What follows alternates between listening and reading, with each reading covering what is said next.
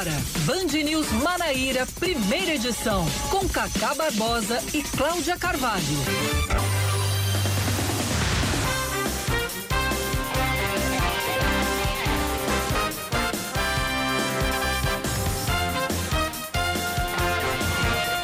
Horas 27 minutos em João Pessoa, 9 horas 27 minutos na Paraíba. Bom dia, bom dia, bom dia. Hoje é quinta-feira, é véspera de sexta. Que maravilha. Dia 18, 18 de novembro de 2021 está no ar. Mais um Band News Manaíra, primeira edição comigo, Cacá Barbosa e com Cláudia Carvalho. Bom dia, Cláudia. Bom dia mais uma vez para você, Cacá. Bom dia para todos os nossos ouvintes. A gente vai junto até 11 da manhã e hoje, mais do que nunca, uma edição recheada de muita informação e informação quente. Eu vou corrigir a frase, vou me atrever a corrigi-la mais do que sempre. É verdade. Né? É verdade. Mais do que sempre. Porque sempre nosso programa está recheado de boas notícias, de informações para você aqui na Band News FM. Vamos aos destaques desta quinta-feira, 18 de novembro de 2020.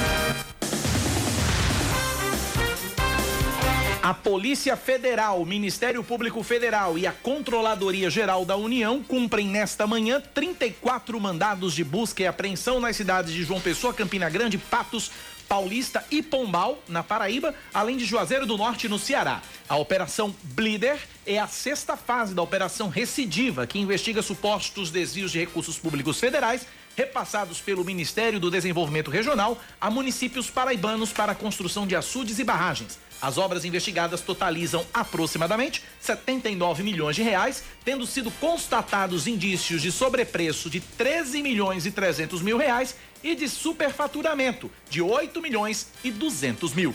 Mais de 10 mil advogados paraibanos vão às urnas hoje para eleger a nova diretoria da Ordem dos Advogados do Brasil, Seccional Paraíba, para o triênio 2022-2024 três chapas concorrem ao pleito. A chapa 10 é encabeçada por Raoni Vita, a 11 por Arrisson Targino e a 90 por Maria Cristina Santiago. Esse pleito acontece até às 5 da tarde no Clube Cabo Branco, em João Pessoa e em outros municípios do estado da Paraíba. A Paraíba já registrou em 2021 um total de 954 homicídios dolosos, o que representa um índice de 23,74 homicídios para cada 100 mil habitantes é a sétima pior média do Brasil, que ficou bem acima da nacional, de 14,34 por 100 mil habitantes. Os números paraibanos só são melhores do que Amapá, Bahia, Pernambuco, Ceará, Rio Grande do Norte e Roraima. Foram registrados em 2021, na Paraíba, 980 crimes violentos, uma média de 24,39 por 100 mil habitantes. Os números são do monitor da violência do portal G1. A regulamentação do chamado passaporte da vacina deve ser definida até a próxima segunda-feira. Ontem, o governador da Paraíba, João Azevedo, e o secretário estadual de Saúde, Geraldo Medeiros, discutiram os detalhes finais do documento. A lei já está em vigor desde o dia 14 do mês passado e a expectativa é que seja limitado o acesso a espaços públicos, como bares, restaurantes e shows, apenas para as pessoas imunizadas com as duas doses e com a dose de reforço. Continuam as conversas para a filiação do presidente Jair Bolsonaro ao PL de Brasília, Leandro Aislan. Uma decisão dos diretórios regionais do PL deixa sob responsabilidade do presidente nacional da legenda, Valdemar Costa Neto, a condução para que ele acerte a filiação do presidente Jair Bolsonaro ao partido. Em nota divulgada nesta quarta-feira, o PL confirma a chamada carta branca para que Valdemar Costa Neto decida sobre a filiação e que o partido está pronto e alinhado para receber Bolsonaro na disputa pela reeleição em 2022. Anteriormente, um evento de filiação chegou a ser marcado pelo partido para o próximo dia 22, mas foi adiado em comum acordo entre as partes. Bolsonaro chegou a dizer que era necessário alinhar o apoio do partido a ele entre as regionais da legenda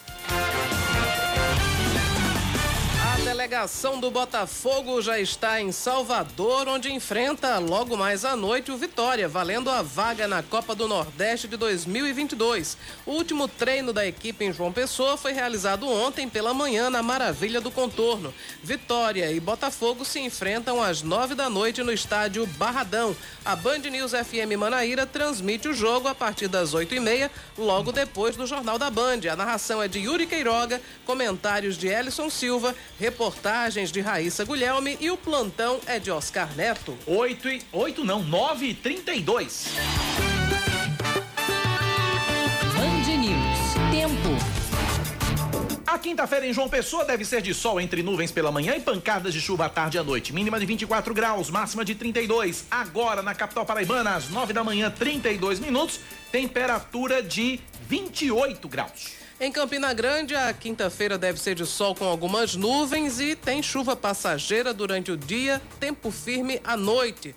Mínima de 21, a máxima pode chegar aos 32 e neste momento faz calor na Rainha da Borborema. Os termômetros assinalam 28 graus. Tá empatado. 9 da manhã, 32 minutos e meio. 991119207 é o nosso WhatsApp para você participar e mandar sua crítica, elogio, sugestão de pauta e nos ajudar a fazer o Band News Manaíra primeira edição. 9911 9207 Cláudia Carvalho, seu calendário, o que tem hoje na página equivalente ao dia 18 de novembro de 2021. Vamos às efemérides. Hoje é dia do Conselheiro Tutelar. Também, Parabéns. Também é dia mundial da filosofia, é dia nacional de combate ao racismo e é dia nacional do notário e do registrador. Notário e registrador é a galera dos cartórios. Dos cartórios, Muito exatamente. bem. Abraços a todos, parabéns.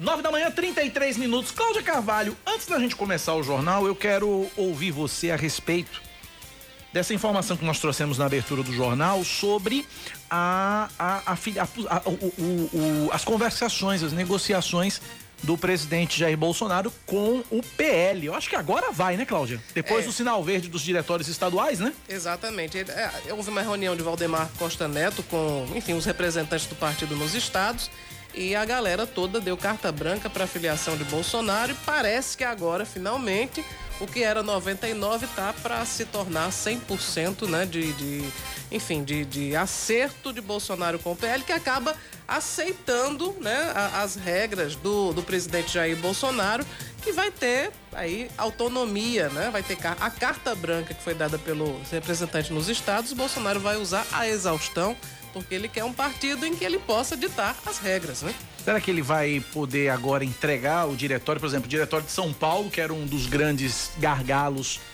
da, da- dessa negociação, o diretório de São Paulo, vai mesmo pro, pro filho do presidente, será? Pois é, é, é a- me parece que aí, é, apesar de estar tudo muito encaminhado, Bolsonaro ainda vai ter uma conversa final com Valdemar Costa Neto para colocar todos os pingos em todos os is.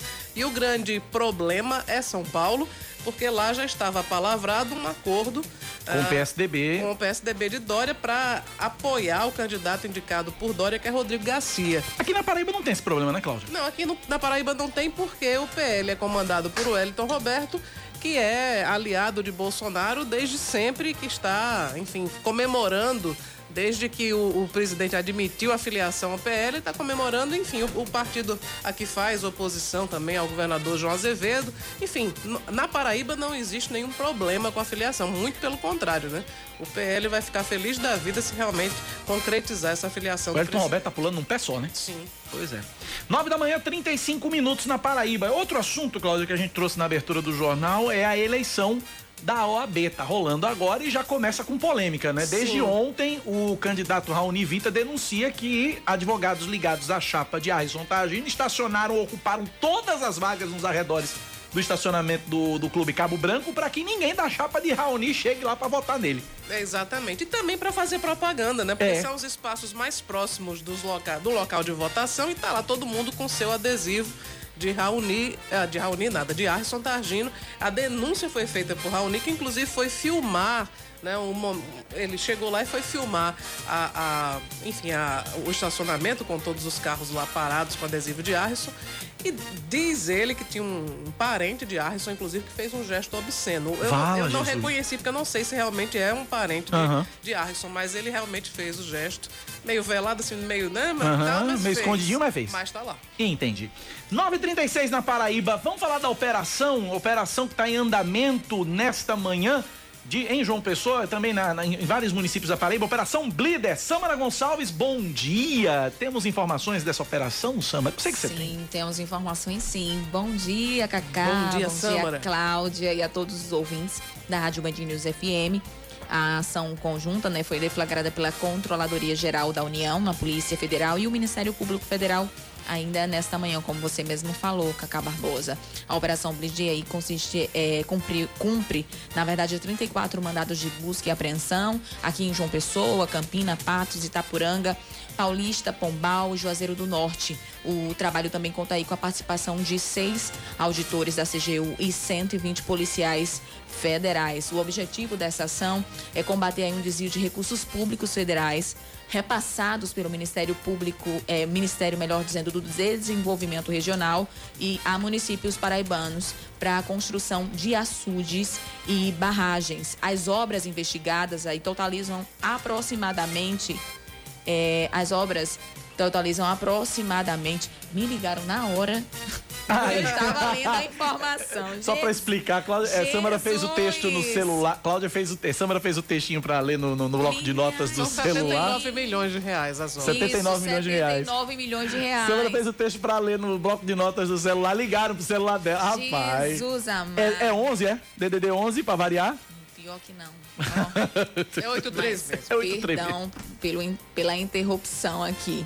As obras. É, é, 79 milhões, né? 79 milhões de reais, tendo sido aí constatados os indícios de sobrepreço de pelo menos aí 3,3 milhões de reais e de super, superfatura- superfaturamento de mais de 8 milhões de reais. Então, essas irregularidades aí é, investigadas apontam para desvio de recursos destinados à construção de barragens em áreas castigadas por é, períodos de estiagem, prejudicando o acesso à água pela população carente do interior paraibano.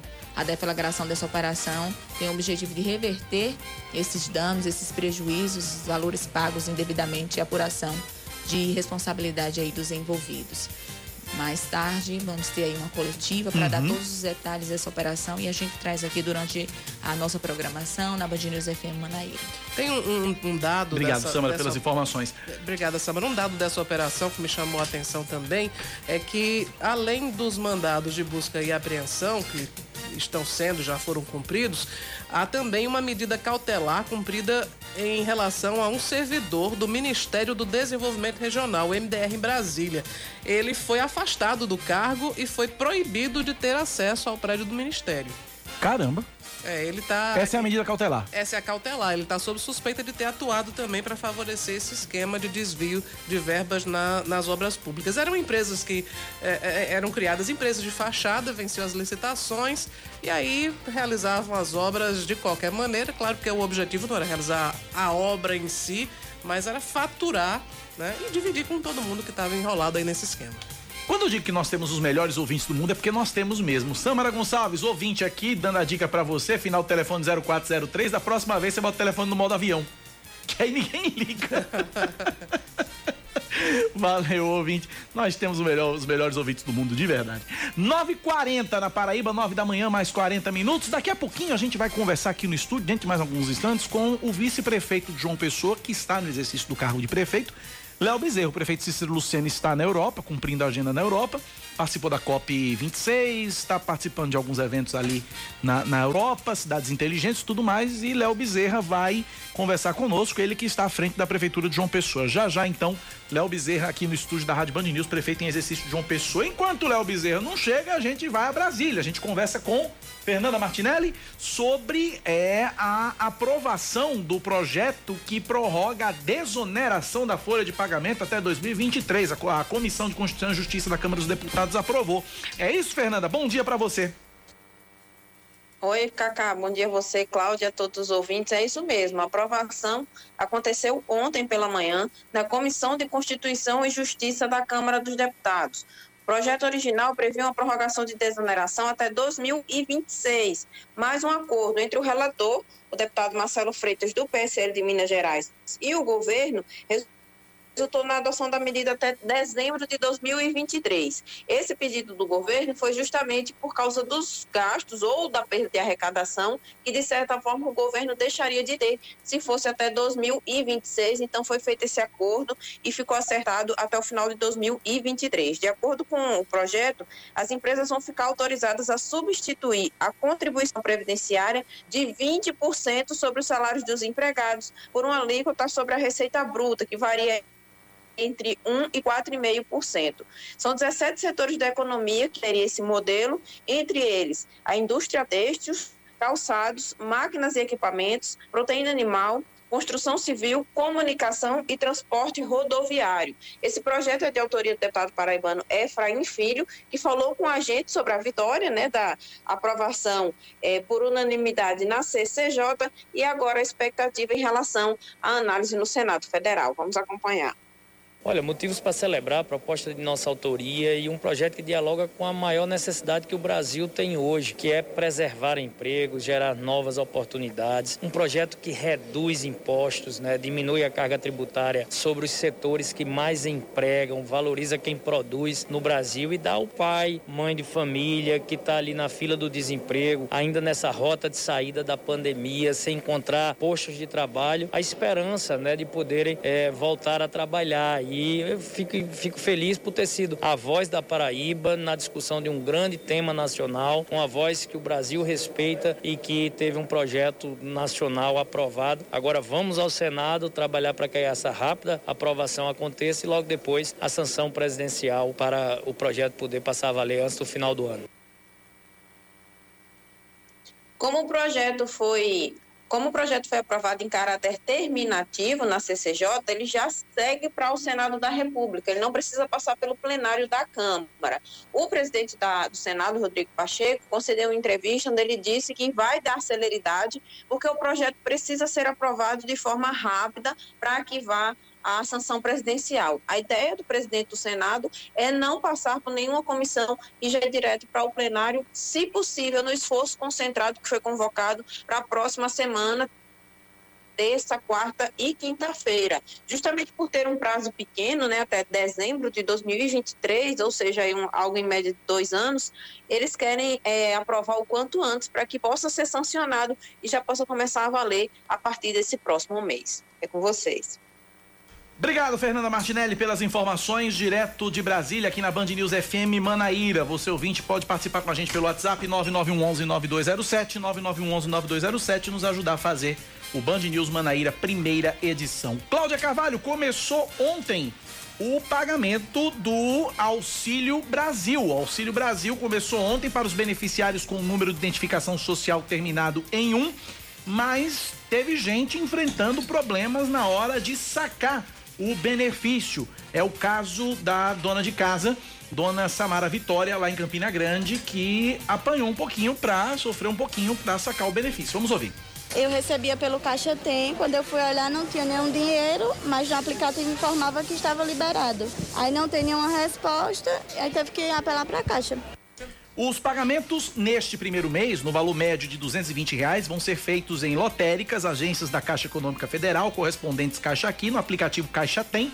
De acordo com o coordenador do Cadastro Único de Campina Grande, Rafael Dumont, é preciso estar enquadrado aos requisitos e critérios exigidos pelo programa as famílias em situação de extrema pobreza, que são aquelas famílias que possuem uma renda per capita familiar entre 0 e 100 reais, e as famílias em situação de pobreza, que são aquelas que possuem uma renda entre 101 e 200 reais, desde que haja naquela família uh, gestante e pessoas com até 21 anos. Então, esse é o público-alvo do Auxílio Brasil. O, neste mês de novembro, o Auxílio Brasil vai ser pago a quem já era beneficiário do Bolsa Família, menos aqueles que ao longo do mês de outubro tenham deixado de atender às regras do próprio Bolsa Família. São, cer são cerca de 14 milhões e 600 mil beneficiados, em Campina Grande, mais de 26 mil famílias. A ideia do governo federal com o Auxílio Brasil é zerar a fila das pessoas que têm esse critério. Porque, por exemplo, aqui em Campina nós temos 26 mil famílias beneficiárias do Bolsa Família que automaticamente agora estão no Auxílio Brasil. Porém, tem uma fila de pessoas que fazem jus a esse critério, mas que aguardam o governo federal liberar verba para pagamento desses benefícios. E o governo prometeu que com o Auxílio Brasil essa fila seria zerada e depois novas pessoas seriam contempladas. Então tá aí, portanto, a informação a respeito do pagamento, primeiro dia de pagamento do Auxílio Brasil. Neste primeiro mês, a média de 220 reais. Bem diferente, Cláudia Carvalho, dos 400 prometidos pelo presidente Jair Bolsonaro quando o programa foi anunciado. Pois é, tem, enfim, o, o a troca né, dos programas ela foi muito abrupta. E aí tem muita gente com muitas dúvidas, teve fila, né, muitas filas. Inclusive pra... a Caixa Econômica recomenda, quem tiver dúvidas, não vá para a agência. Pois é. Tem um aí... telefone, parece que é o 111. Né? Tem um... Tem ou é 121, checa aí, Samara, o telefone, ou então o próprio aplicativo Caixa Tem tira as dúvidas, mas a Caixa pede para que as pessoas não vão para a agência, até para não gerar aglomeração, porque não vai adiantar nada. Exatamente. Então, assim, em, em meio a tantas dúvidas, aí o governo está dizendo que todo mundo que estava contemplado no Bolsa Família não precisa uh, se, se preocupar que vai ser migrado para esse novo programa. E a gente segue acompanhando, Cacá, para saber como é que de fato isso vai se processar e quais serão né, as primeiras reclamações a surgir, além dessa questão do valor que você destacou muito bem. É o 111 mesmo, viu? 111 Telefone opção 111. 1. Telefone 111 opção 1. Aí você informa o CPF ou o NIS. Uh, e aí a, a, você vai ter as informações se vai ter receber o benefício ou não. 9 horas 47 minutos na Paraíba, 9h47. Cláudia, está em análise em Brasília, na Comissão de Constituição e Justiça do Senado é, há um projeto de decreto legislativo que convoca um plebiscito para a criação do estado do Tapajós. Seria, portanto, o 27 estado brasileiro. São 26 estados mais um Distrito Federal, agora seria o 27 estado brasileiro. O relator da proposta é o senador Plínio Valério, do PSB, do PSDB do Amazonas. Ele apresentou parecer favorável à realização da consulta, que, caso aprovada, deve ser feita junto à população do Pará. É, o, a proposta diz que o estado do Tapajós vai ser criado a partir da divisão do estado do Pará, estado, é, ficando com 43,15%, totalizando 538.049 quilômetros quadrados. Se for criado, o novo estado do Tapajós vai ter cerca de 2 milhões de habitantes e inicialmente 23 municípios situados a oeste do estado atual do Pará. Entre esses municípios, a cidade de Santarém por ser um por ser a maior, deve se tornar então a capital do estado do Tapajós. É, o texto diz ainda que se for aprovado, o plebiscito vai ser simultaneamente as eleições de é, as eleições gerais ou municipais que sucederem à aprovação do decreto. Cabe ao TSE editar uma resolução com as regras do plebiscito, se a proposta for aprovada. 27º estado, 28ª unidade da federação, o estado do Tapajós. 949 na Paraíba. Repórter Alamara Barros agora tem informações a respeito da campanha Novembro Roxo. Tem a ver com a questão da prematuridade, né, Cláudia? É que inclusive ontem foi o dia da prematuridade aqui na em João Pessoa, o Hospital Universitário Lauro Vanderlei teve uma programação voltada, né, para para essa, enfim, para atenção à saúde às crianças que nascem prematuras. Alamara Barros, é você.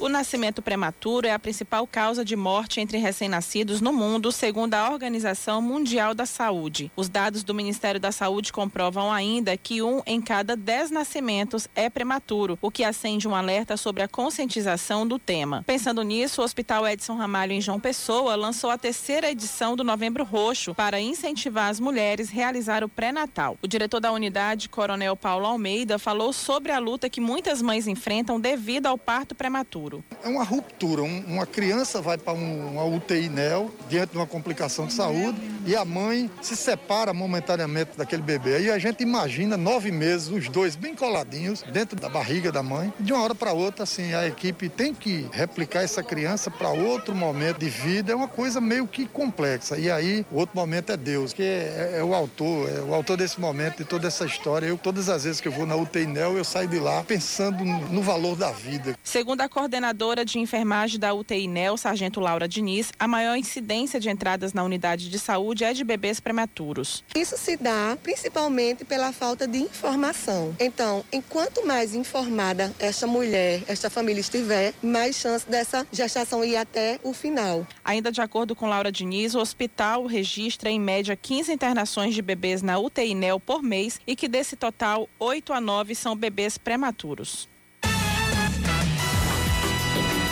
9 da manhã, 51 minutos na Paraíba, 9h51. Ouvintes participando com a gente pelo nosso WhatsApp no 9911-9207, 9911-9207. Bom dia, Cacá. Olha, isso aqui, esse recado, esse reclame, já faz anos que eu fiz aqui. Vou fazer novamente, nada foi resolvido. Na gestão passada também, nada aconteceu, até agora também. Eu moro num prédio aqui no Bessa próximo ao Colégio Pio XI. na rua Josué Guedes Pereira. E tem um terreno baldio muito grande por trás, eu acho que é do estado, não sei que é do município. E, e então ninguém limpa e o lixo está amontoado já faz 3, 4 anos e é uma coisa em cima da outra. E ninguém dá atenção, não sei qual é o problema, o pessoal não vem até aqui e está se acumulando um, um, problema, viu? Eu agradeço caso vocês façam aí uma, um pedido à prefeitura. O áudio tá colocado no ar, o pedido tá feito, a Alci Internacional e Gloriosa Alci lá no Rádio Escudo da Prefeitura tá ouvindo e quem ouviu também já tá aqui no estúdio, conversa com a gente já já depois do intervalo, é o prefeito em exercício de João Pessoa, Léo Bezerra. São 9h53, vamos trazer logo o bom dia de Léo pra gente vamos começar lá. logo e aí a gente já deixa uma pergunta engatilhada para Léo Bezerra responder uhum. já depois do intervalo. Prefeito Léo Bezerra, em exercício. Bom dia, bem-vindo à Rádio Band News. Eu que agradeço a oportunidade de estar aqui com você, claro, com você, Cacá, e dizer que estou à disposição dos ouvintes e já escutei o áudio e vou encaminhar para o secretário para tomarmos as providências. Eu acho que esse é o papel é, tanto da população como do prefeito e dos nossos secretários, ouvir a população e tentar de alguma forma resolver os problemas da cidade. Cláudia Carvalho, a primeira pergunta para Léo Bezerra é sua e eu queria que você trouxesse a pergunta que você fez fora do ar para ele. Tá, eu, eu vou ampliar um pouco a pergunta que eu estava fazendo então. aqui fora do ar. É que Léo, Léo foi vereador, foi vereador de oposição, né? Enfim, teve todas as dificuldades que um vereador de oposição sente, mas agora ele está do outro lado. Do outro né? lado do agora, balcão, né? Do outro lado do balcão. Ele é vice-prefeito e agora está prefeito, né? Durante esse período de viagem internacional do prefeito Cícero Lucena. Então a pergunta que eu fiz é: como é que está sendo ser prefeito de João Pessoa? realizou o sonho? Tem sido um sonho ou tem sido um pesadelo? Cláudia, eu acho que você acompanhou como ninguém, assim como Cacá, o nosso mandato na Câmara Municipal. Eu, eu eu tinha um sonho de ser vereador, eu jamais imaginei um dia ser vice-prefeito de João Pessoa. Eu acho que foi uma, uma construção com, do, do meu partido, do Cidadania, com, com, o governador João Azevedo e o prefeito Cícero Lucena, que graças a Deus nós chegamos até a prefeitura para mudar essa realidade que eu tanto sonhava em mudar em João Pessoa. E aí é, eu, eu, pude. A diferença que eu sinto de, do legislativo para o executivo é que agora eu estou conseguindo realizar tudo aquilo que eu tentava na Câmara que era vetado. Hoje mesmo está sendo votado um veto na Câmara Municipal, Cacá, que trata sobre a entrega de medicamento em casa, um projeto da minha, da, de minha autoria. Que foi negado, que né? foi negado pelo prefeito duas vezes, do antigo gestor duas vezes que eu já estou, já tive a oportunidade de implantar e hoje está sendo votado na Câmara Municipal esse veto do, do ex-prefeito.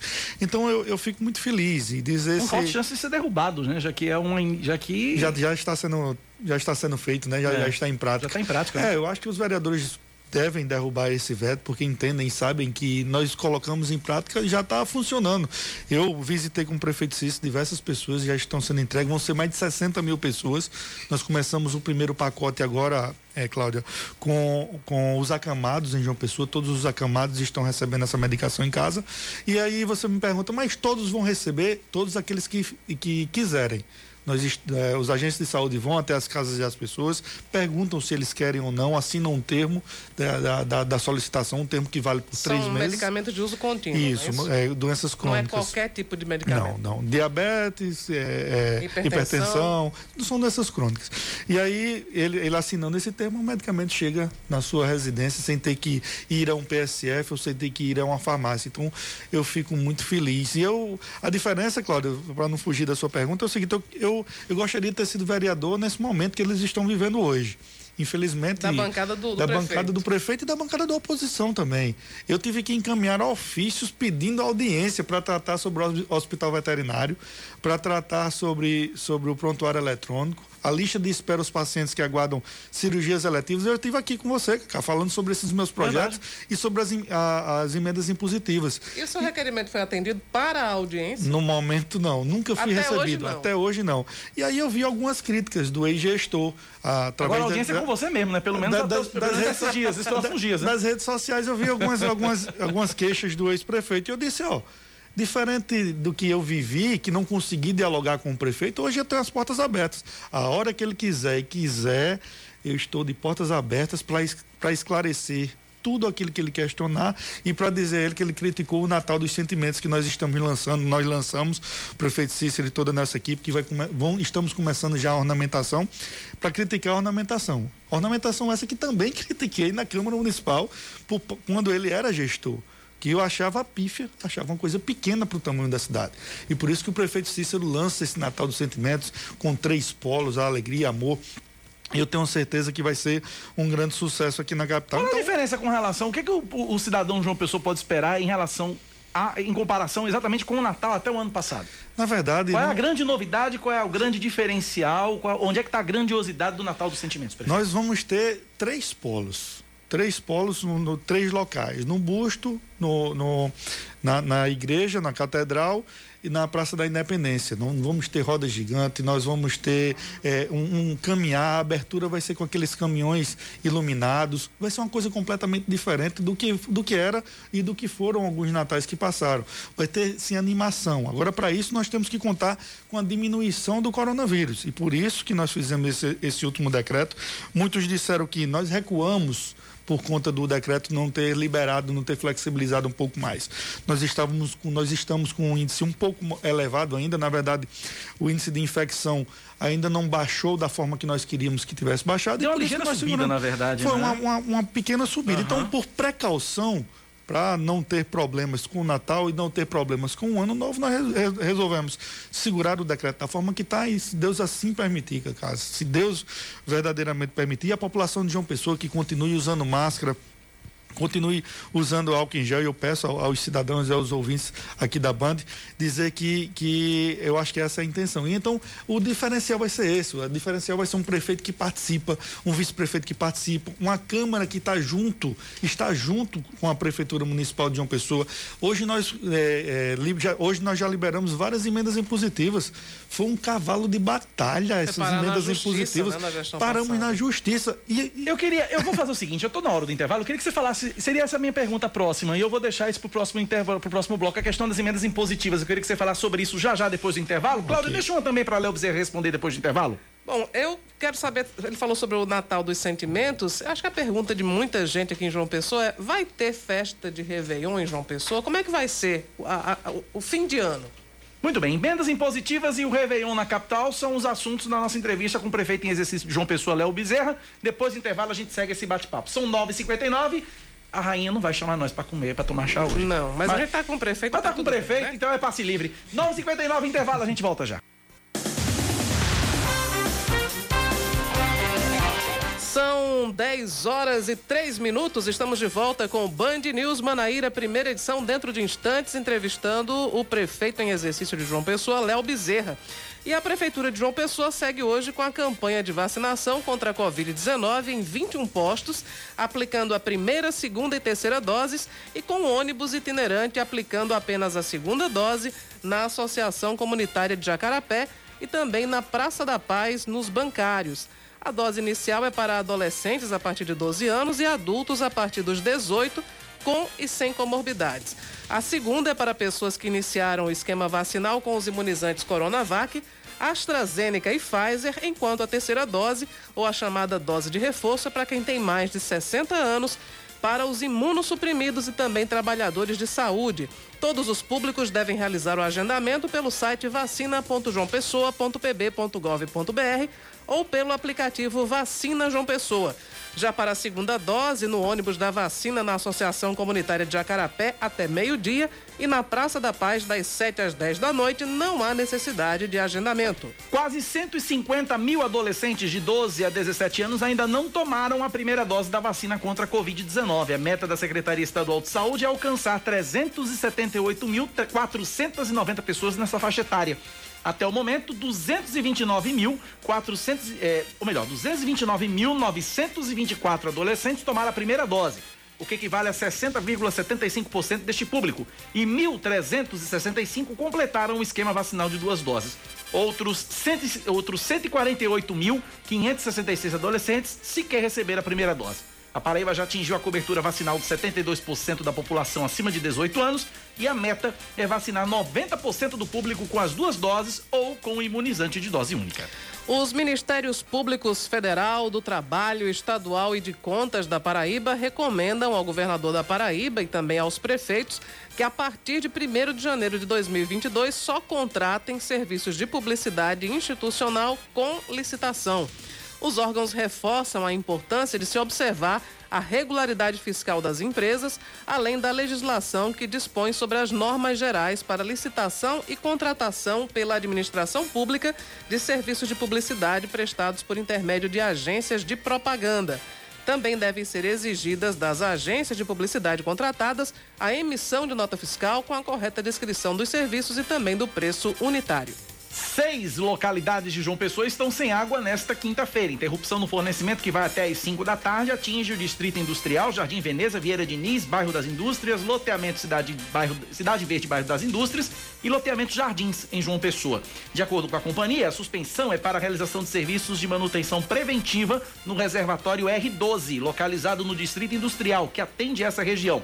Informações sobre os serviços prestados pela Cagepa podem ser obtidas gratuitamente pelo telefone 115 e também atende ligações de celular ou no site cagepa.pb.gov.br. O ministro da Educação, Milton Ribeiro, volta a afirmar que o Exame Nacional do Ensino Médio de 2021 vai ter sim a cara do governo federal, como foi dito pelo presidente Jair Bolsonaro. Essa afirmação foi durante a sessão de ontem da Comissão de Educação da Câmara dos Deputados e, de acordo com o ministro, trata especificamente sobre critérios como a competência, honestidade e seriedade. Milton Ribeiro compareceu à comissão por iniciativa própria, logo depois dos deputados aprovarem um requerimento para ouvi-lo sobre a crise no INEP. Na semana passada, 37 servidores do Instituto Nacional de Estudos e Pesquisas Educacionais Anísio Teixeira pediram para deixar os cargos e eles alegam pressão do governo federal para que fossem feitas mudanças nas provas que vão ser aplicadas nos dois nos próximos dois domingos. Falar de esportes agora, o Paraíba de Itaporanga vence de goleada a primeira partida da inédita e emocionante Série C do Campeonato Paraibano. A equipe, que antes era sediada em Cajazeiras, enfrentou o Santos de João Pessoa e venceu por 5 a 0. O time conhecido como Santos de Tereré agora vai enfrentar o Spartax, que também joga contra o Paraíba. Dos três times, os dois primeiros sobem para a Série B de 2022 nas vagas de Esporte de Patos e Internacional de João Pessoa numa competição simplesmente emocionante e palpitante. 10 da manhã, 7 minutos na Paraíba, contém ironia. 10 e uhum. 7, a gente continua conversando com o prefeito em exercício de João Pessoa, vice-prefeito da capital, Léo Bezerra. Antes do intervalo, deixamos duas perguntas. Eu perguntei sobre a questão das emendas impositivas aqui na capital.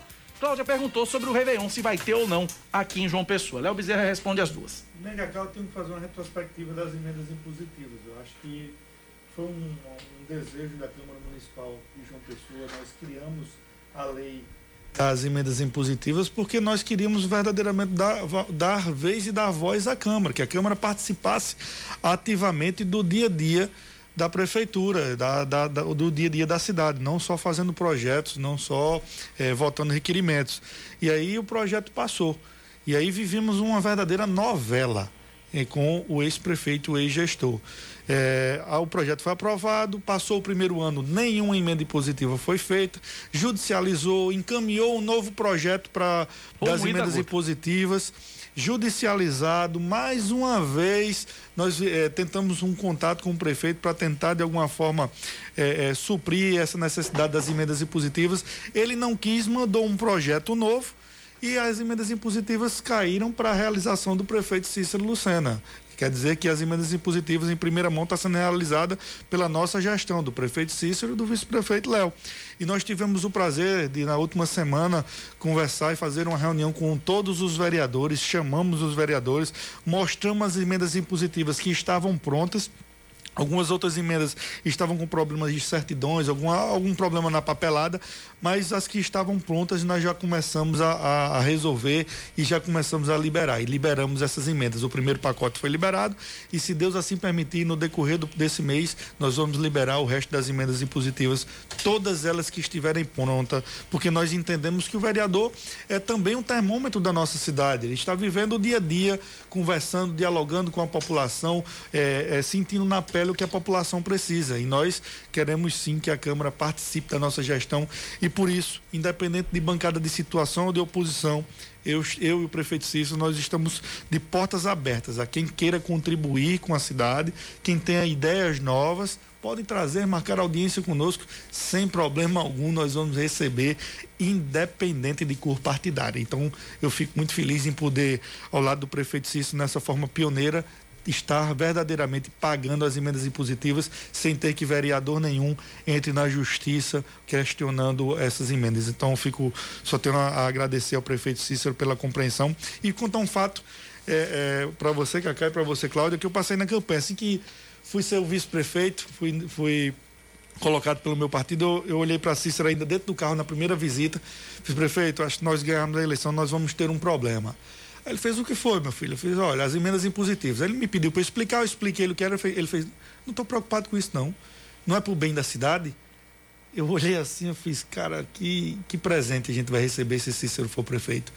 E, graças a Deus, foi verdadeiramente o que ele me disse no carro, nós estamos realizando. Então, eu fico mais do que feliz em poder estar ao lado dele cumprindo as emendas impositivas e melhorando a vida da população de uma pessoa. E o Réveillon, Cláudio Carvalho vai poder pular as sete ondinhas na praia esse fim de ano? Eu sempre, eu sempre registrei e sempre disse, eu, tanto eu como o prefeito Cícero, que nós deixamos, estamos deixando tudo pronto para ter o Réveillon mas depende muito da, da de, de, como nós vamos estar no índice de infecção e nos leitos de UTI e no leitos de, nos leitos de enfermaria. Então, o que eu tenho para dizer para a população de João Pessoa nesse momento, estamos prontos e estamos preparados para fazer sim o Natal e o Réveillon, mas temos que ter cuidado com a pandemia e se a pandemia apertar, infelizmente nós vamos ter que segurar alguns eventos que nós estávamos porventura querendo, estamos querendo é, trazer, mas tenho certeza que com fé em Deus e com fé na população, com a ajuda da população de João Pessoa, nós vamos continuar vencendo essa batalha contra o coronavírus e nós vamos sim ter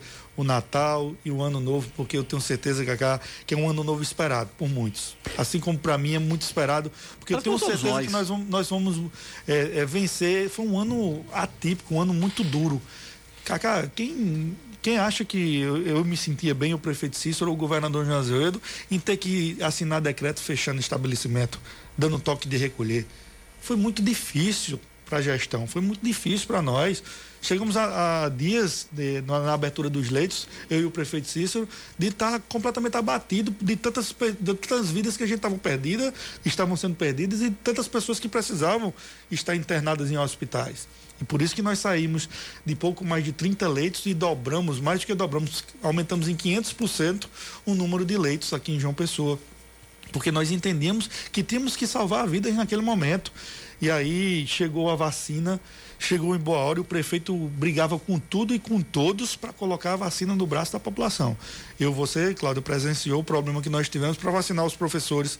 Eu, quando o prefeito chegou até a se judicializar mas graças a Deus nós vencemos todos juntos, nós sentamos em uma mesa redonda, discutimos, debatemos e graças a Deus não precisamos é, nos aprofundar na justiça e vacinamos. E, e o governo do estado entregava vacina, recebia vacina, entregava para todos os municípios em menos de 24 horas e a prefeitura de João Pessoa em especial em menos de 24 horas já ia aplicando, era recebendo a vacina, a vacina não passava nem na nossa rede de frio, já ia para os postos de vacinação para vacinar a população. Tanto é que nós tivemos o Corujão, nós tivemos várias ações. E hoje eu deixar registrado aqui, Cacá, para você e para e para Cláudia, nós eu, eu participei da reunião para criar esse ônibus itinerante.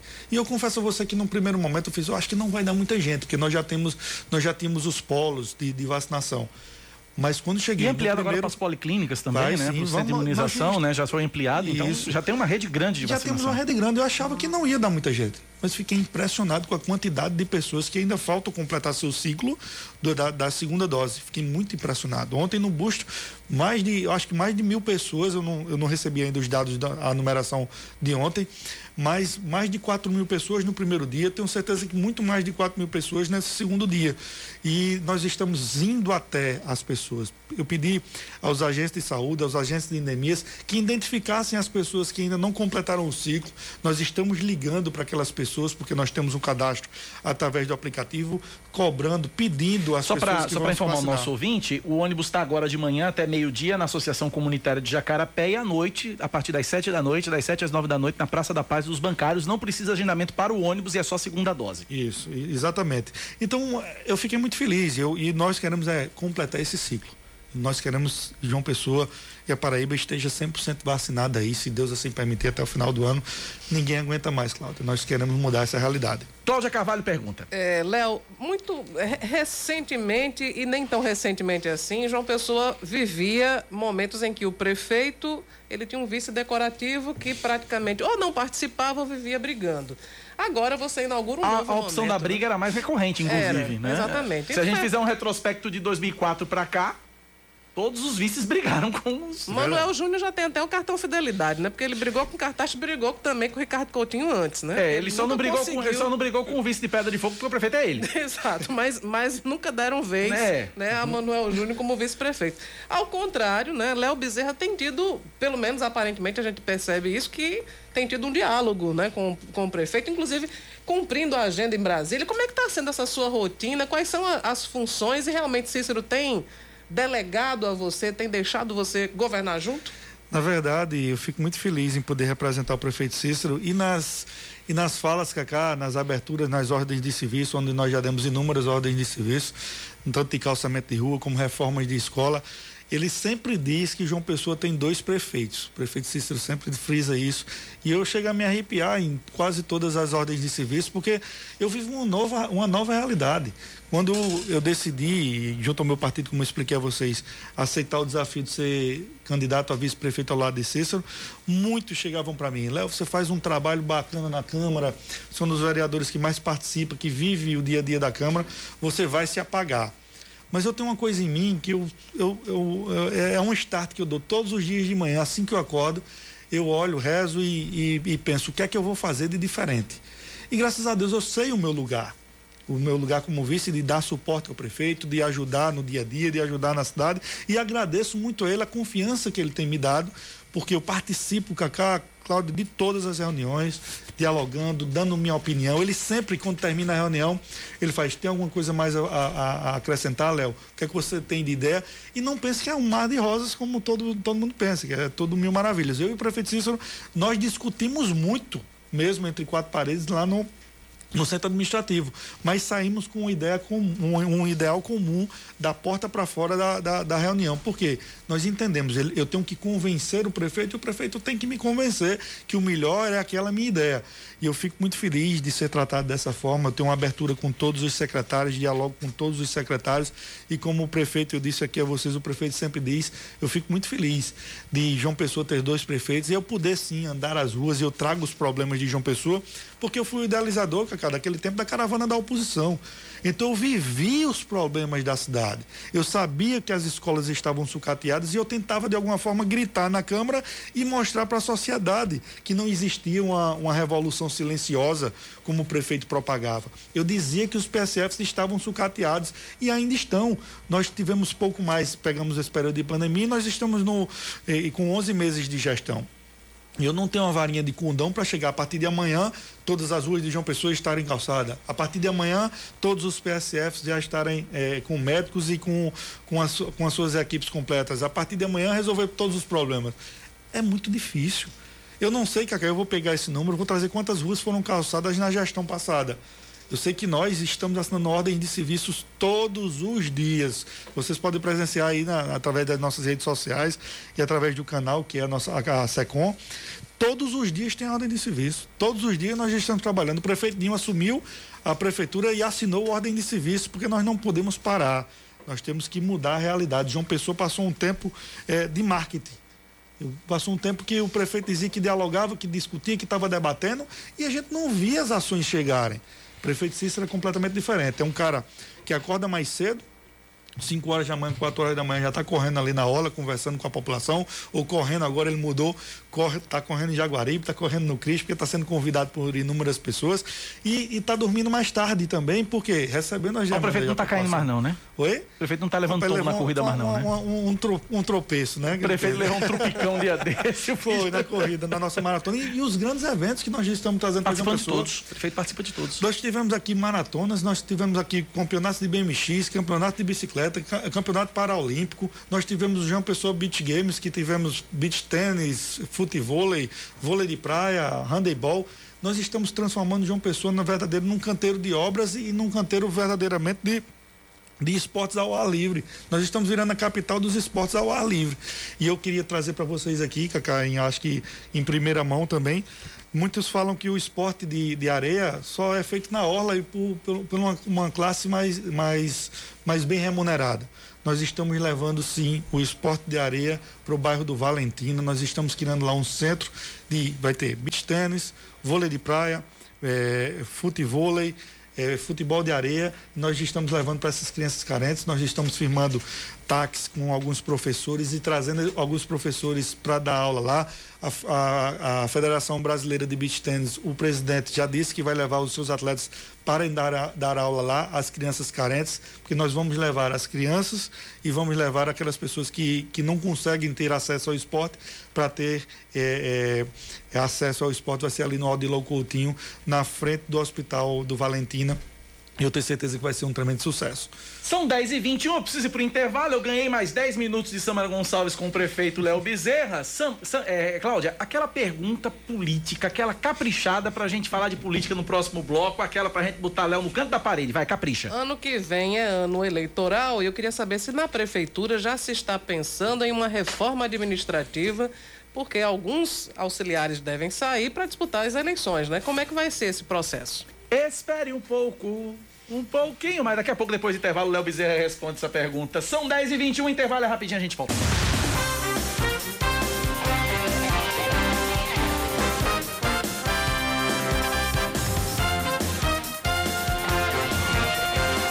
horas e 25 minutos, estamos de volta com Band News Manaíra, primeira edição. Dentro de instantes a gente volta à nossa entrevista com o prefeito em exercício de João Pessoa, Léo Bezerra. Vamos aos destaques. A Cagepa quer aumentar a conta de água em R$ 3,41. Essa proposta foi apresentada ontem eh, em audiência pública, eh, na qual foi debatido o reajuste tarifário dos serviços públicos de abastecimento de água e esgotamento sanitário. De acordo com a companhia, a maioria dos consumidores residenciais vai pagar R$ 44,05. A Agência de Regulação do Estado da Paraíba vai analisar essa proposta. Quatro ex-secretários da gestão do ex-prefeito de Campina Grande, Romero Rodrigues, são condenados à prisão em primeira instância no âmbito da Operação Famintos. A maior pena foi imposta contra Paulo Roberto Diniz de Oliveira, ex-secretário de administração, e foi condenado a mais de 139 anos de cadeia. A Operação, a Operação Famintos foi deflagrada no dia 24 de julho de 2019 em Campina Grande e outras cidades da Paraíba. A Polícia Federal, o Ministério Público Federal e a Controladoria Geral da União apuraram um suposto esquema de desvios de recursos federais do Programa Nacional de Alimentação Escolar. De acordo com as investigações, o prejuízo ultrapassou quase 2 milhões e meio de reais. Ao todo, 17 pessoas foram condenadas e todas podem recorrer das sentenças. As cartinhas da campanha Papai Noel dos Correios já estão prontas para adoção. Durante o lançamento ontem, o presidente dos Correios, Floriano Peixoto, destacou o empenho da estatal em promover a ação em tempos em que a sociedade teve de fortalecer os elos de solidariedade. Em todo o país, mais de 65 mil cartas foram recebidas e estão disponibilizadas no site blognoel.correios.com.br e também nos pontos de adoção. As datas, locais e horários de atendimento dos pontos de adoção e de entrega dos presentes podem variar em cada estado. Em João Pessoa, as cartas estão disponíveis para adoção nas agências do Cristo Redentor, Espaço Cultural, Avenida Epitácio Pessoa e também na Torre, onde os presentes também devem ser entregues até o dia 10 de dezembro. A farmacêutica AstraZeneca entra com um pedido junto à Anvisa para acrescentar uma terceira dose na campanha de imunização contra a Covid-19. A ideia da solicitação encaminhada ontem para a Agência Nacional de Vigilância Sanitária é, é aplicar o reforço seis meses depois da segunda dose. O pedido é para pessoas acima dos 18 anos. Vamos agora falar de esportes. O Palmeiras perde o primeiro clássico com torcida em casa desde o início da pandemia. E quem traz o destaque pra gente é Maurício Ferreira. O técnico Abel Ferreira poupa a maioria dos titulares e Palmeiras é derrotado por 2 a 0 pelo São Paulo no Allianz Parque. Gabriel Sara no primeiro tempo e Luciano no segundo marcaram os gols da terceira vitória do tricolor na Casa Alviverde desde a inauguração em 2014. Dos considerados titulares, apenas Everton, Marcos Rocha e Danilo começaram o jogo. A nove dias da final da Libertadores, o Verdão terá mais duas partidas pelo Campeonato Brasileiro. Sábado, fora de casa, às sete da noite contra o Fortaleza e na próxima terça no Allianz contra o líder Atlético Mineiro. Antes da gente retomar, só fazer dois registros aqui de ouvintes muito rapidamente. É, ouvinte uh, final de telefone é, 7639 manda mensagem dizendo o seguinte: ele fazendo referência ao áudio que a gente rodou aqui pro prefeito. Ele disse o seguinte: essa rádio é top, entregaram a mensagem do ouvinte direto ao prefeito. Aproveita e liga ao prefeito Léo Bezerra que deu uma olhadinha aqui no final da rua Manuel Belarmim de Macedo, Jardim Cidade Universitária. Além de não ter calçamento, tem um buraco enorme e já caiu até carro. Meu Jesus. E um outro ouvinte aqui pergunta pro prefeito em exercício Léo Bezerra, final do telefone 0360, quando é que vai começar o projeto de iluminação em LED nos bairros da capital, especificamente nos bancários. Essa resposta se junta com a pergunta de Cláudia Carvalho, que aí já foi sobre política também, a gente já entra Foi na sobre a política. reforma administrativa, perguntei eh, se quando, em que momento se vai começar a discutir essa reforma que deve ser causada pelos auxiliares que vão deixar os cargos para disputar a eleição no ano que vem. Isso, é muito natural, Cacá, é muito natural, Cláudia, que alguns secretários sejam candidatos a, a deputados né, né, nesse pleito. E nada mais natural do que fazer uma pequena reforma. E aí nós temos que colocar quadros que substituam a altura. E é essa a expectativa da gestão. Aqueles que porventura saiam, nós vamos sim fazer uma pequena reforma, trazer pessoas que substituam e tragam celeridade que o prefeito Cícero e toda a nossa equipe merece e toda a população de uma pessoa que é secretários que participem. Eu conversava com você, Cacá, aqui. É, a nossa a rádio escuta da prefeitura está 100% ligada em todas as reivindicações e nós recebemos esse feedback todos os dias. Registre-se o trabalho comandado pela Internacional e Gloriosa Alcic. Todo Alcic. dia está com a gente, todo dia responde a gente. Aqui. Exatamente, porque o prefeito Cícero sempre fala em todas as reuniões. Nós temos que tratar bem a população de João Pessoa. Nós temos que fazer o maior e melhor mandato das nossas vidas. É dessa forma que nós estamos fazendo. Todos os secretários, todos os dias, recebem 5 horas da manhã a mensagem do prefeito Cícero. O que é que nós vamos fazer de diferente hoje? O que é que nós temos em, em ação? Me mandem um relatório do que vão fazer hoje. Passem um relatório do que fizeram a semana. É dessa forma que a gente vem cobrando, pedindo aos secretários. E para ser secretário do prefeito Cícero, tem que colocar o tênisinho no pé e, E tem que rodar muito, é acompanhar, pesado. porque é pesada. A rotina é pesada.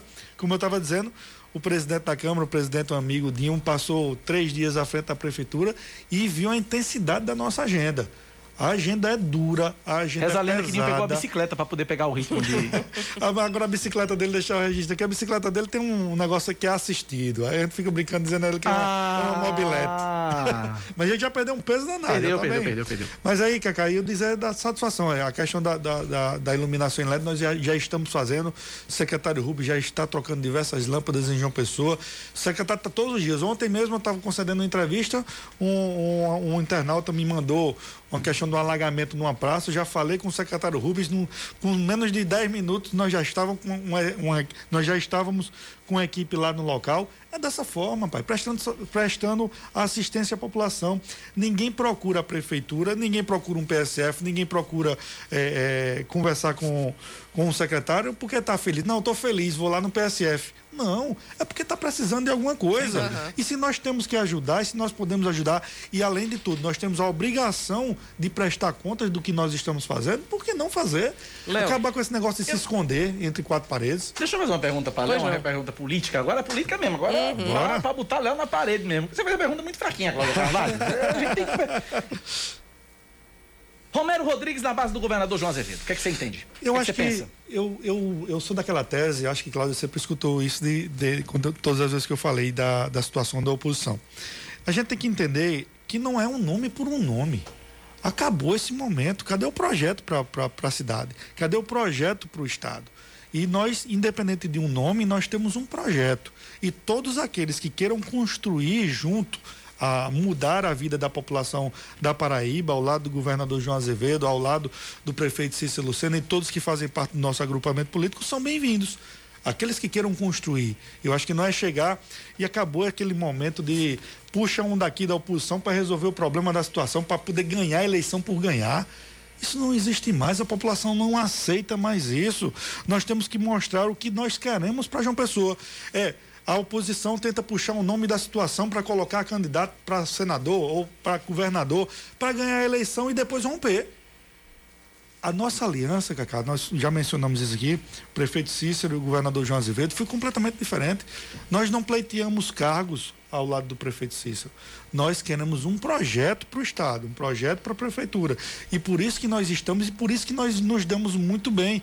Eu, prefeito Cícero, governador João Azevedo porque nós sabemos a responsabilidade que temos com essa cidade e a responsabilidade que temos com a Paraíba. E eu acho, e alguém tem dúvida aqui, que o ex-prefeito Romero é um quadro muito bom para compor com a, com, a, com, a nossa, com a nossa gestão. Ninguém tem dúvidas disso. Ele é bem-vindo. Ele é muito bem-vindo, na minha concepção. Não sou eu que decido, repito. É um agrupamento, o nosso agrupamento político que decide e ele também tem que querer. E aí, ele, se ele vier, na minha parte, eu, eu confesso a você, do vice-prefeito Léo Bezerra, eu não tenho problema algum de receber o ex-prefeito Romero, porque sempre disse que ele é um grande quadro, um grande líder, e eu tenho certeza que nós temos muito para construir pela Paraíba juntos. Bom, a minha pergunta fechar, é sobre o, o, o, Trauminha de Mangabeira, que recentemente o CRM fez lá um, um relatório muito duro, apontando muitíssimos problemas. E o que, é que a prefeitura está pensando em fazer para resolver essa situação, já que inclusive o secretário de saúde, Fábio Rocha, chegou a dizer que já pensou até em fechar o trauma? Bem, Cláudio, eu acho que você e Cacá acompanham aí todos os dias as reformas que nós tínhamos que fazer. Eu, quando fazia parte da caravana da oposição, fui diversas vezes e encaminhei até para você, Cláudio, na época você lançou no, no, no, no, portal algumas fotos do, do, de como estava o trauminha. Primeiro, quando nós entramos, estava completamente sucateado o hospital.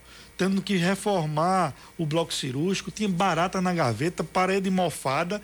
E nós, quando entramos lá, nós tivemos, nós tivemos que decidir: ou fecha o trauminha, e fazemos a reforma, ou fechamos alguns blocos e vamos fazer a reforma no decorrer do dia a dia da, do hospital. Então decidimos não fechar para dar uma, uma, melhor assistência à população de uma pessoa, mas nesse trampo também tem as licitações, que as licitações, Cacá, não são de um, de um ou dois meses. Uma licitação demora três meses, quatro ou cinco meses. Nós estamos com 11 meses de gestão. Nós pegamos o trauminha totalmente sucateado, abandonado. Mas vai ter jeito nessa gestão? Vai ter jeito sim. Eu estava hoje pela manhã, antes de vir para cá, já numa conversa com o CRM, com o secretário Fábio, com a secretária Rossana, eles, nós estávamos dialogando, tive que sair da reunião para conceder a entrevista aqui a vocês, mas confesso a vocês que estou no dia a dia, ao lado do prefeito Cícero, já recebi a mensagem do prefeito Cícero, Vamos fazer diversas mudanças no fluxo do Trauminha e eu acho que no decorrer dessa semana nós já vamos trazer os resultados, se Deus assim permitir, positivos.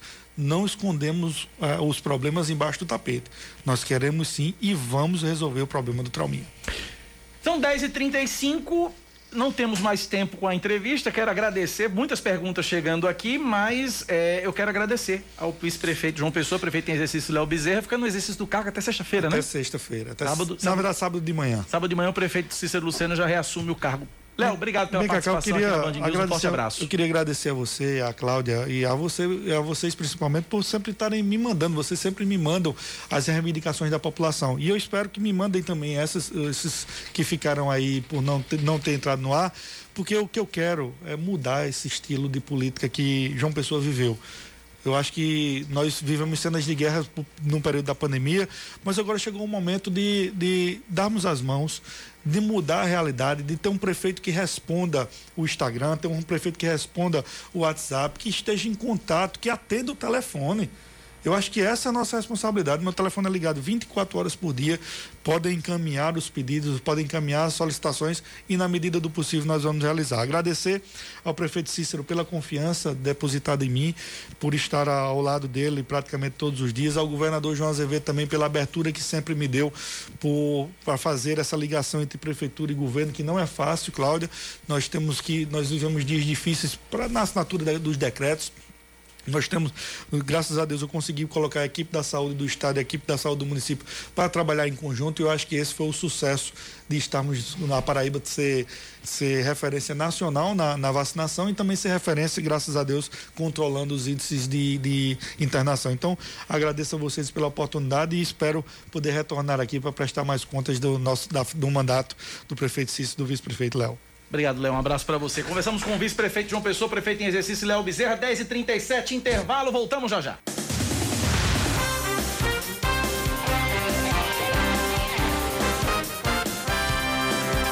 Dez horas 39 minutos na Paraíba, 3, 2, 1, 10 e 40 De volta com o Band News Manaíra Pontualmente, britanicamente. britanicamente.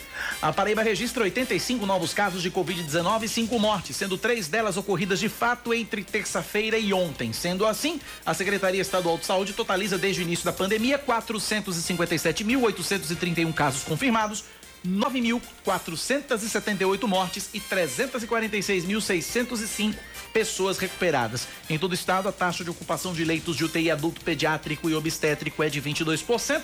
De acordo com o Centro Estadual de Regulação Hospitalar, seis pacientes foram internados nas últimas 24 horas e 112 estão em recuperação em unidades de referência. O estado da Paraíba recebe a maior nota no uso e criação de mecanismos de enfrentamento à Covid-19.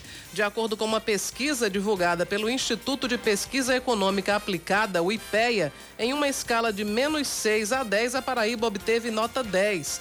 Ah, o estudo comparou todos os governos estaduais que filtraram eh, evidências científicas e as incorporaram em políticas de enfrentamento à pandemia. Esse, esse então é o resultado dessa pesquisa sobre o enfrentamento à Covid. Os acusados de matar o estudante Cleiton Tomás Souza, o Alf, participaram ontem de uma audiência virtual. Selena Samara Gomes da Silva e Abraão Avelino da Fonseca foram denunciados por possível envolvimento no crime e estão foragidos por medo de ameaças, de acordo com os advogados. Além dos acusados e das defesas, os pais de Alf e outras testemunhas participaram da audiência. A sessão foi encerrada sem uma nova decisão e só deve ser retomada em abril do ano que vem.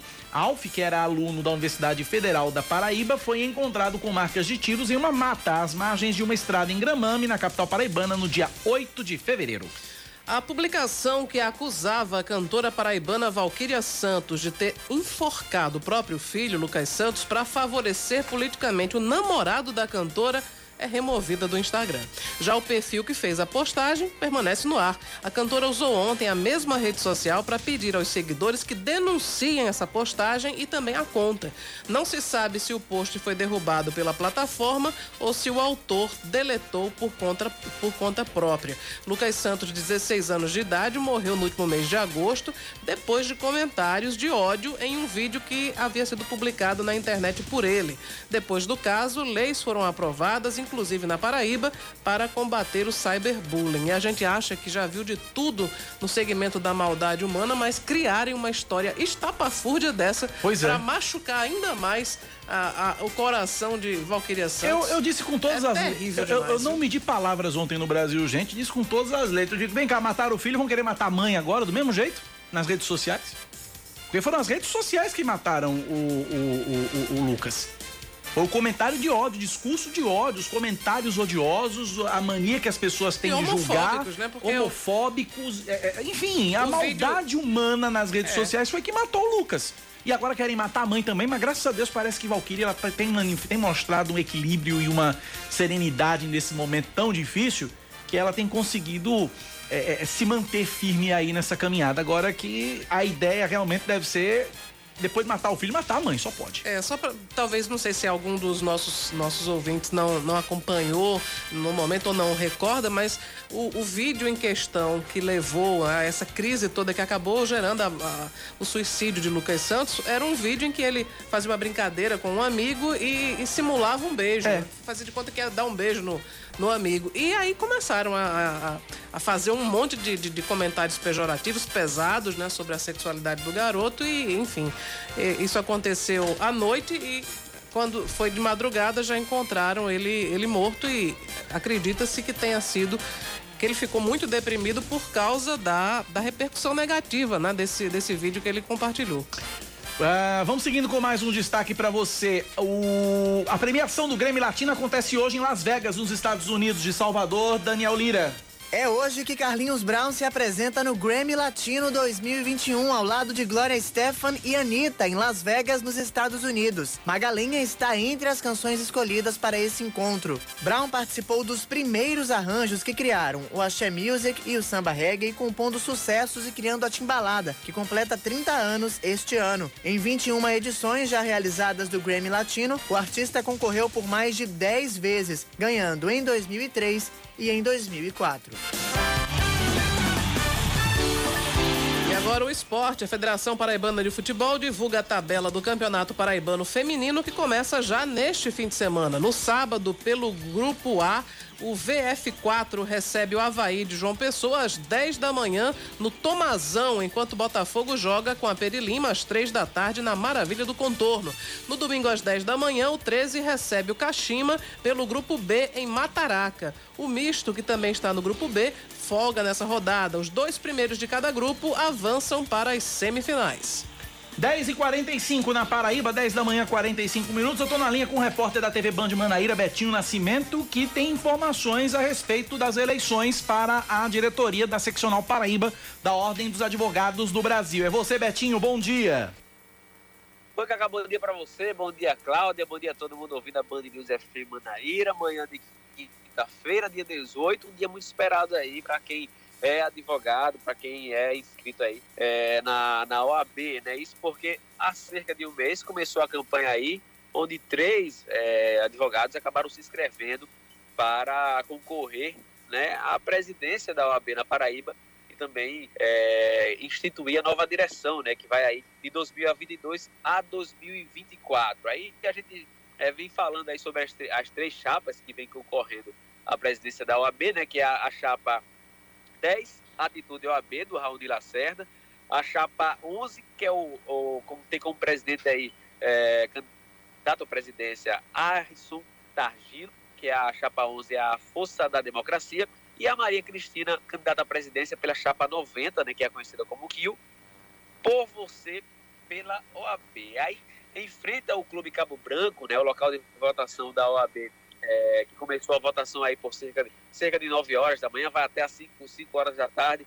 É, tem três tendas montadas, e aí a movimentação está bastante intensa em frente ao Clube Cabo Branco, né, em Miramar, aqui em João Pessoa, e além desse ponto, outros 10 é, em toda a Paraíba, né, como Campina Grande, Cajazeiras, é, também no Cariri, Catolé do Rocha, Guarabira, Patos, Pombal, Princesa Isabel, Souza, Vale do Mamanguape e Vale do Piancó, também estão acontecendo aí a votação no mesmo horário, de 9 às 5 horas da tarde. Aí falando sobre a, sobre a movimentação, né, todos os candidatos estão em frente é, ao Clube Cabo Branco neste momento, né, a movimentação está intensa, os apoiadores de cada, de cada chapa estão lá com gritos de, de ordem, né, cada um é, levantando a, as bandeiras e a movimentação está intensa é, de uma campanha pesada mesmo que foi realizada é, para esse pleito de hoje. Só lembrando, depois das 5 horas, quando finalizar a votação, alguns minutos aí a gente já vai saber quem vai ser é, o presidente da OAB e assim também a chapa eleita pelos advogados na Paraíba. Valeu, Betinho. Obrigado pelas informações. 10h48. Direito e Poder, com Ricardo Sérvulo. Todas as quintas-feiras, doutor Ricardo Sérvulo aqui na Band News FM. Doutor Ricardo, bom dia. Bom dia, Cacá. Bom dia, Cláudia. Bom dia eh, aos ouvintes da Band. E esse projeto de desoneração da folha de pagamento, que bicho é esse, doutor Ricardo? Bom dia mais uma vez. Bom dia. Veja só, é uma, uma medida de extrema lucidez é, que a Câmara dos Deputados aprovou ontem é, na Comissão de Constituição e Justiça, que foi a prorrogação dessa chamada desoneração da folha. O que, que é isso para que o ouvinte possa entender?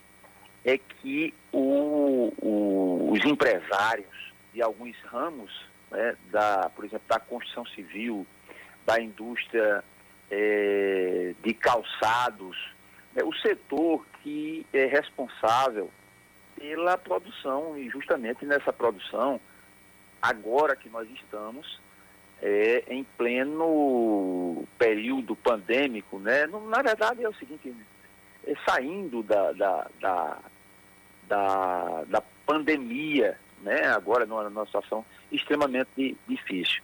Então, essa desoneração da folha é uma diminuição na cobrança previdenciária, né? que o governo é, federal chega lá e pega 20% sobre os salários dos empregados, certo?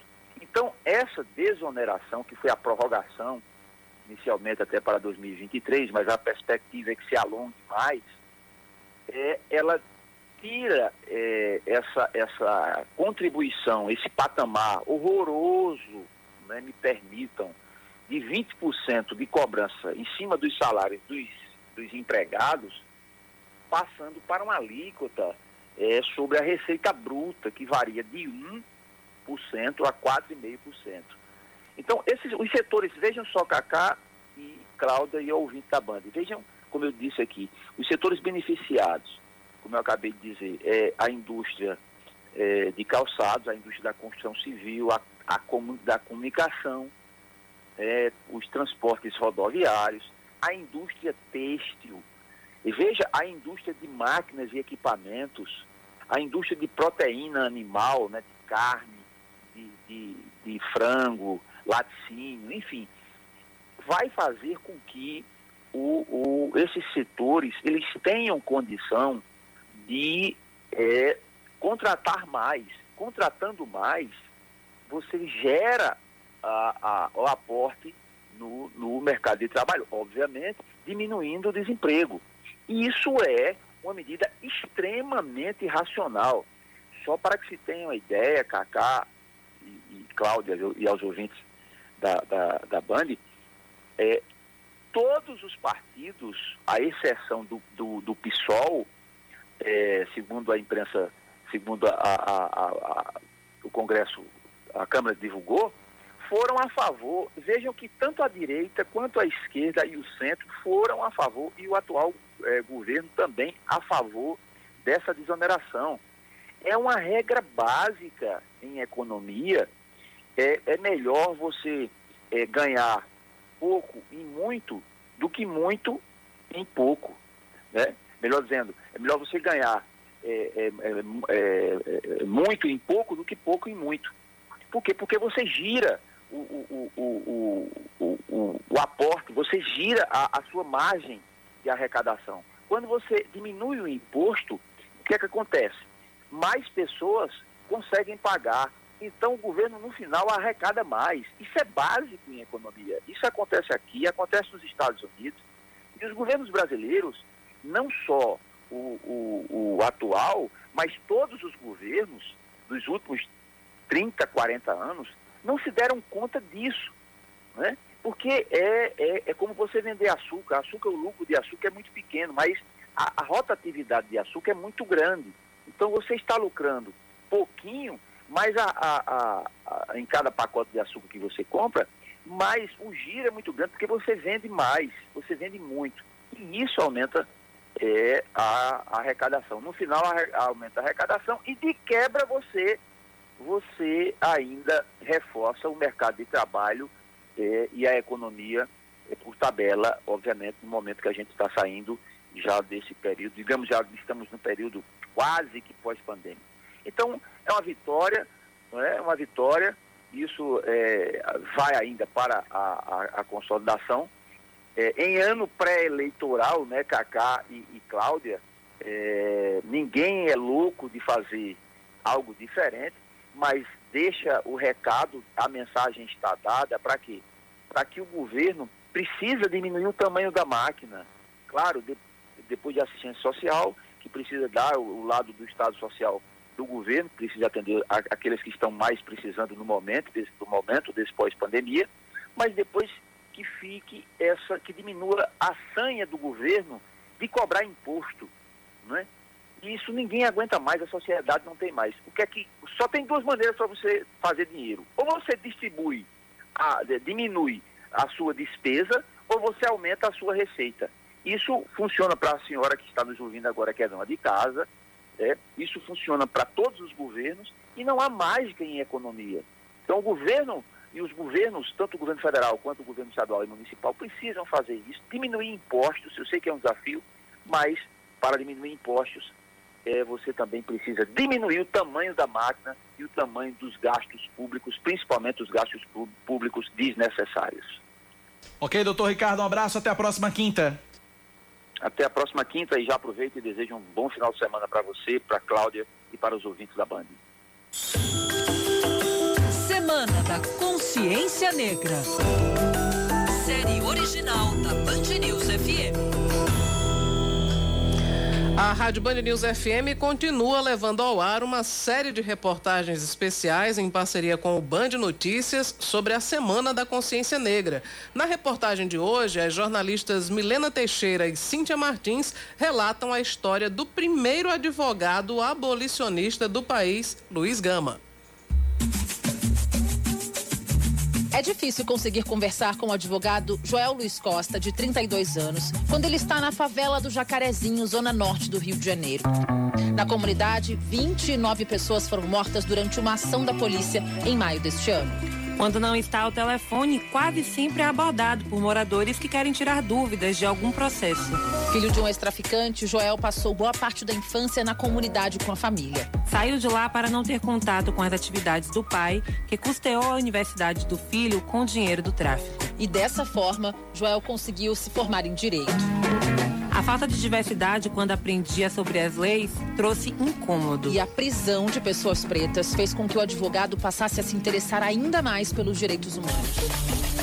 O Brasil tem hoje a terceira maior população carcerária do mundo, pelo menos 700 mil pessoas, segundo o Conselho Nacional de Justiça. Dentre esses presos, os 61,7% são pretos ou pardos.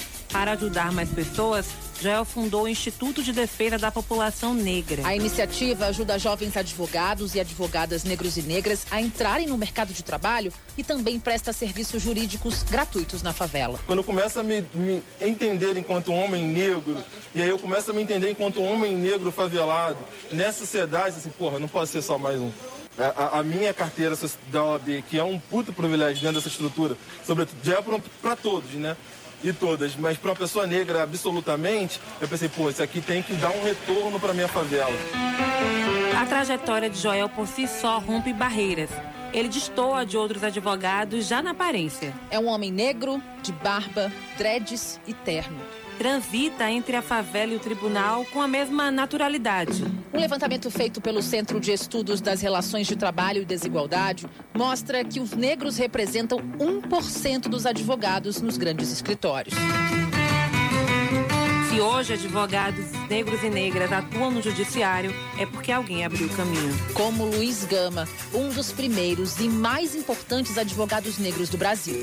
Filho de mãe escrava e pai português, nasceu em Salvador e foi vendido aos 10 anos pelo próprio pai como escravizado para saldar dívidas de jogo. Somente aos 17 anos, Gama aprendeu a ler e escrever e um ano depois conquistou a própria liberdade ao provar que tinha nascido livre. Um grito de liberdade. E ainda no século XIX, mesmo sem ter conseguido frequentar oficialmente a universidade, passou a advogar para libertar outros negros e negras escravizados. De acordo com a pesquisadora Lígia Fonseca Ferreira, Gama tem importância não só por essa atuação, mas também pela produção intelectual.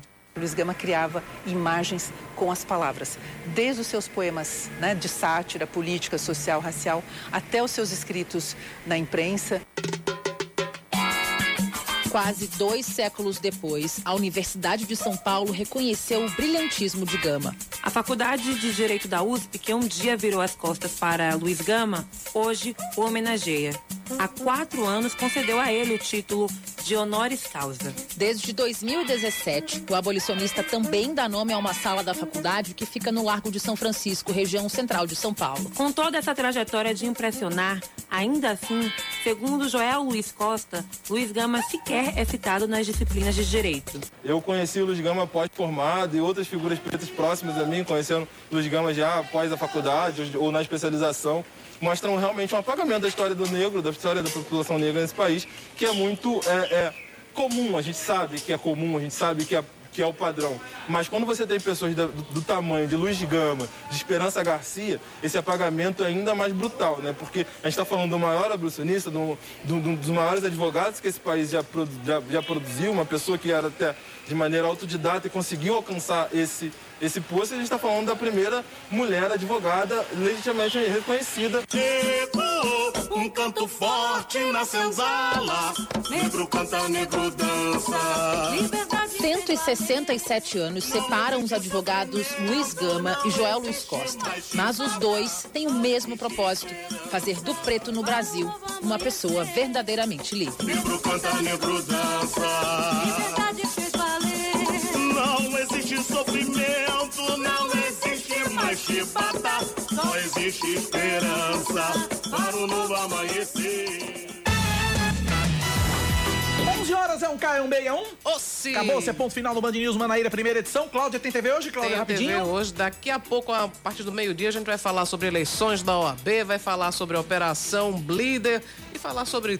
dar uma geral na política. TV Band Manaíra com Gerardo Rabelo no Muito Mais. Eu continuo por aqui, fico até 11h30 e a gente se despede com o Band News Manaíra, primeira edição. Valeu, gente. Abraço pra todo mundo. Vem aí o Band News Station. Você ouviu Band News Manaíra, primeira edição.